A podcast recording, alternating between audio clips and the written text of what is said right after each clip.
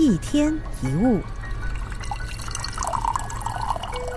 有一位男孩骑车摔倒，膝韧带撞断，大腿还缝了十几针。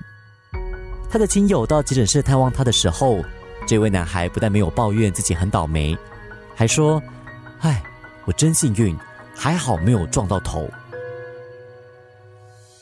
遇到很多事情，试试看，先说“我真幸运”，然后再从中找出有什么好事。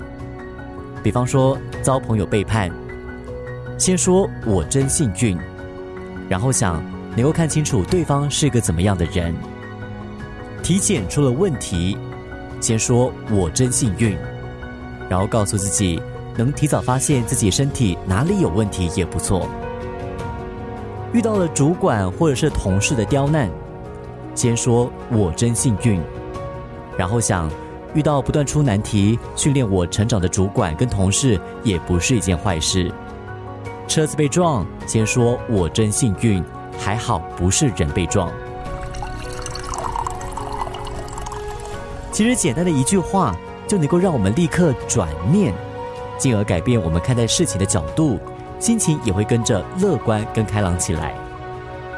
印度哲学家古如吉说过一句话：“我们唯一必须记得的是，我们有多么幸福。当你忘记这一点，你就会变得不幸了。